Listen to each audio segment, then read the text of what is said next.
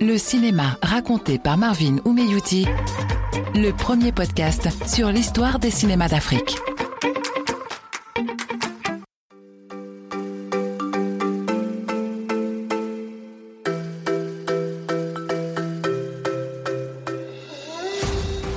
Bonjour à tous et bienvenue sur votre podcast. Ça y est, je peux le dire, Cinéma Raconté, c'est votre podcast parce que vous l'avez bien accueilli à travers vos nombreuses écoutes. Je vous en remercie parce que c'est grâce à vous, vos partages et recommandations que ce programme pourra grandir et se faire connaître.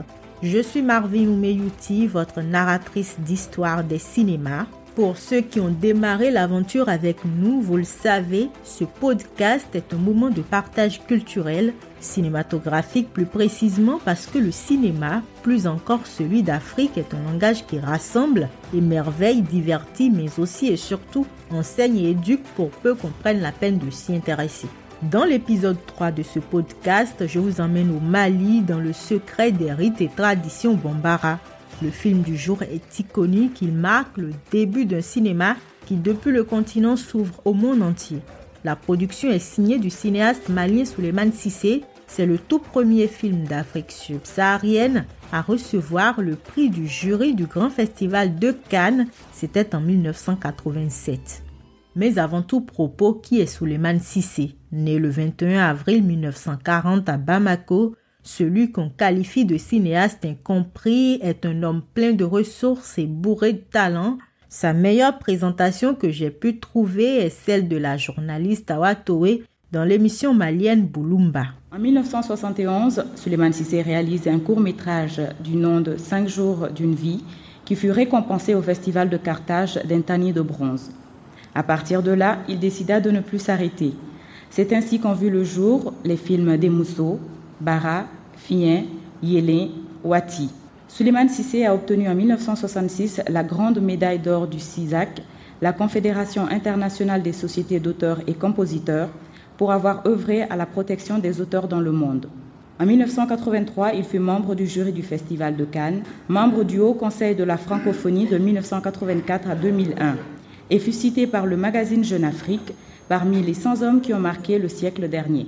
Vous constatez bien que le film dont on parle aujourd'hui est l'œuvre d'un homme pas ordinaire du tout. C'est d'ailleurs avec beaucoup de crainte que j'en parle parce que je tiens à rester fidèle à l'esprit de l'œuvre et surtout à la vision du réalisateur. Est-il besoin de rappeler qu'un film africain, c'est aussi la beauté des langues, le partage de notre culture, c'est pour cela que la version originale de Yélène a été tournée en bambara et c'est cette version originale sous-titrée en français qui a été projetée au Festival de Cannes. Tout ça pour dire que les extraits que vous entendrez seront aussi en bambara, mais certaines répliques que j'ai personnellement appréciées méritent d'être entendues en français. Et maintenant que tout est clair, voici l'histoire de Yélène, la lumière.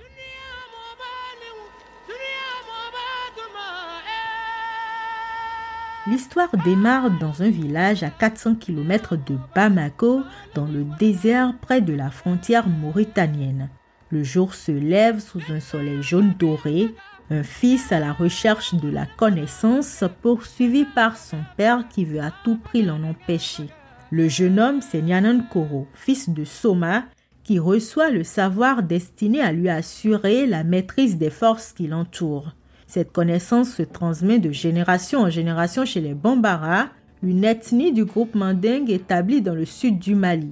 Mais le père de Nyanan Koro, grand sorcier de la région, supporte mal de voir son fils devenir son égal et le seul moyen pour lui d'échapper à la folie meurtrière de son père est d'aller interroger son oncle à l'autre bout du pays, traversant ainsi le Mali et ses diverses contrées. Au cours de son voyage, Nyanon Koro rencontre l'amour. Si on peut le dire ainsi, vous verrez bien pourquoi et acquiert peu à peu les éléments de la connaissance divine. Mais il lui faut confronter ses nouveaux pouvoirs à ceux de son père dans un duel qui les conduira tous les deux à la mort, terrassés par l'intensité de la lumière qui émane du bâton magique tant convoité.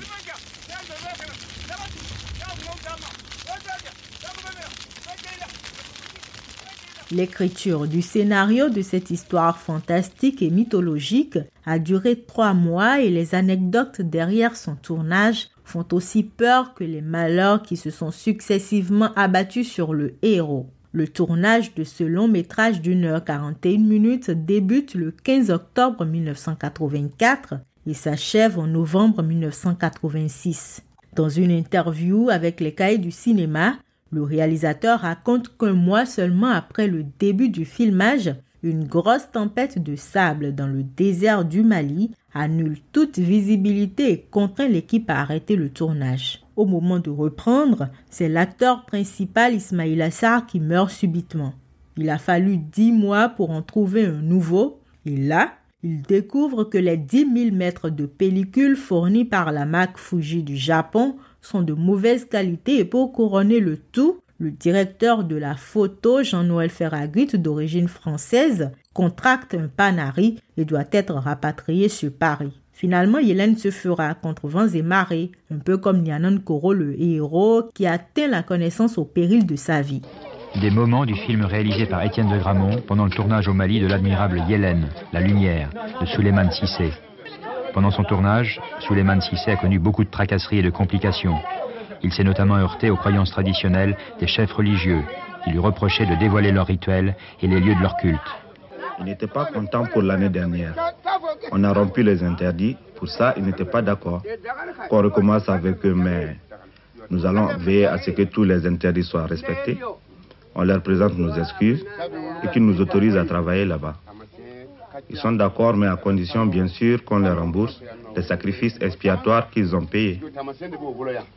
Cette fiction est une invitation à la découverte du parcours initiatique dans la tradition des Bambara et de la sagesse des Peuls. Suleiman Sissé dira lui-même que Yélène est à la recherche du côté mystérieux de l'homme, mais pas seulement. Yélène pose le problème d'hier, d'aujourd'hui et de demain. L'ouverture sur le, le monde de demain. Qu'est-ce que nous devons faire? Et dans ce film, chaque fois qu'on le regarde et qu'on écoute bien, on a l'impression de relire, je ne dirais pas une Bible, mais quelque chose qui te redonne, qui te rejette dans un autre temps.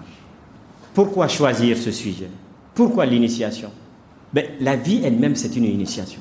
Et cette initiation, tu peux la faire d'une manière ou d'une autre. En visionnant ce film, j'ai tout de suite été saisi par la violence des actions, mais qui reste intimement liée à la beauté des images. Un coq brûlé vif sur le tronc d'un arbre qui s'enflamme tout seul, la grâce d'un chien qui marche à reculons sous l'influence du sorcier, la beauté du paysage qui contraste avec la dureté des sacrifices qui y sont faits, celui d'un jeune garçon albinos par exemple. Guylaine, c'est le duel entre le bien et le mal, la lutte acharnée entre un père et son fils qui renvoie à la mythologie gréco-romaine dans une Afrique très ancestrale.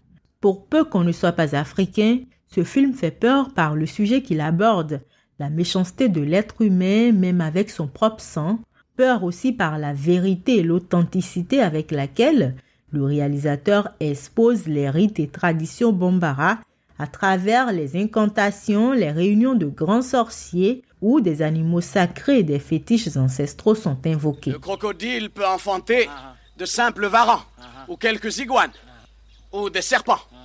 Un enfant de moi est devenu ah, un méchant serpent. Je suis Soma. Mes ancêtres et mon père sont morts pour le Como. Je mourrai pour lui. Mais de moi est né un enfant qui a trahi Como. Moi, Soma, je suis parti à sa recherche. Et là où il se cache, je le trouverai. Et je le tuerai. On ne gâche pas mhm. les balles pour les éléphants mhm. en les tirant sur des lièvres. Mhm. Et pour sacrifier un poulet, tu sais, Soma, qu'on doit d'abord l'attraper.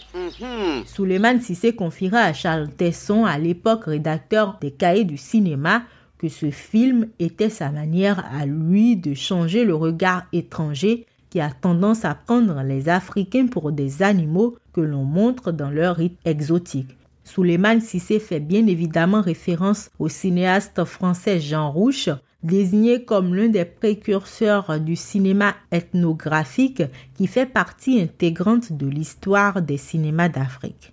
Hélène redonne du charme et révèle la beauté des traditions africaines, aussi violentes soient-elles.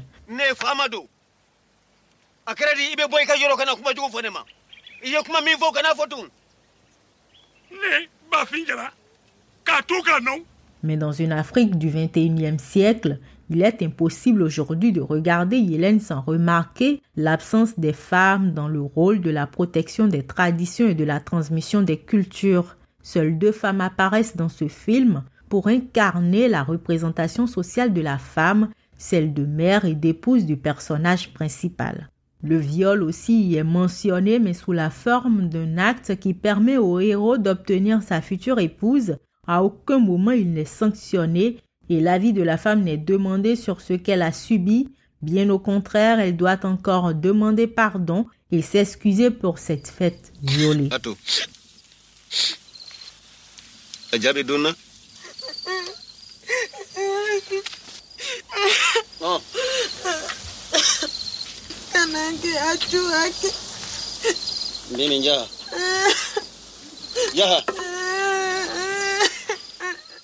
Pour faire un parallèle avec le monde contemporain, Yélène la Lumière s'apparente au pouvoir détenu par une caste bien précise de la société et dès lors que quelqu'un d'extérieur tente d'accéder à ce pouvoir, les détenteurs sont prêts à tout pour le conserver au risque de commettre les pires atrocités et injustices. C'en est fini, car il n'y a plus de borne à ta folie de vengeance, ni au mépris et à la haine que tu portes aux humains.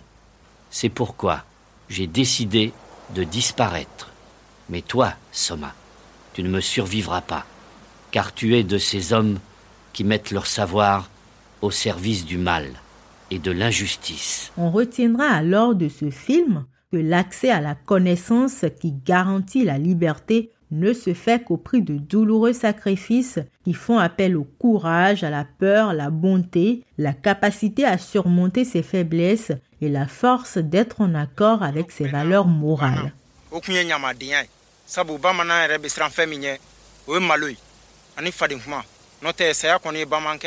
Et pour finir, Suleiman Sissé fait partie de ces cinéastes africains qui font de la conservation et de la préservation de leurs œuvres une véritable préoccupation. C'est pour cela qu'il est difficile aujourd'hui de voir Hélène en visionnage libre, mais je vous mettrai tous les liens d'achat disponibles dans la barre d'information. Je vous le garantis, ce film vaut le coup d'être vu et revu.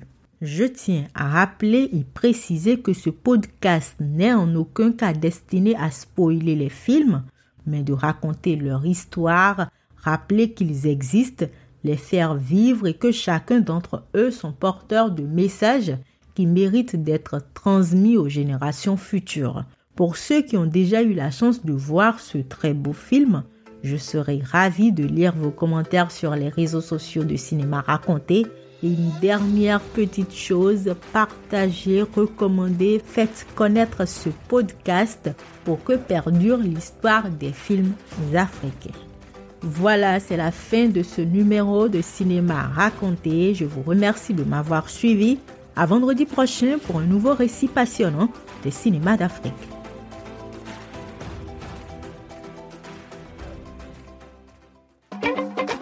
Le cinéma raconté par Marvin Oumeyouti.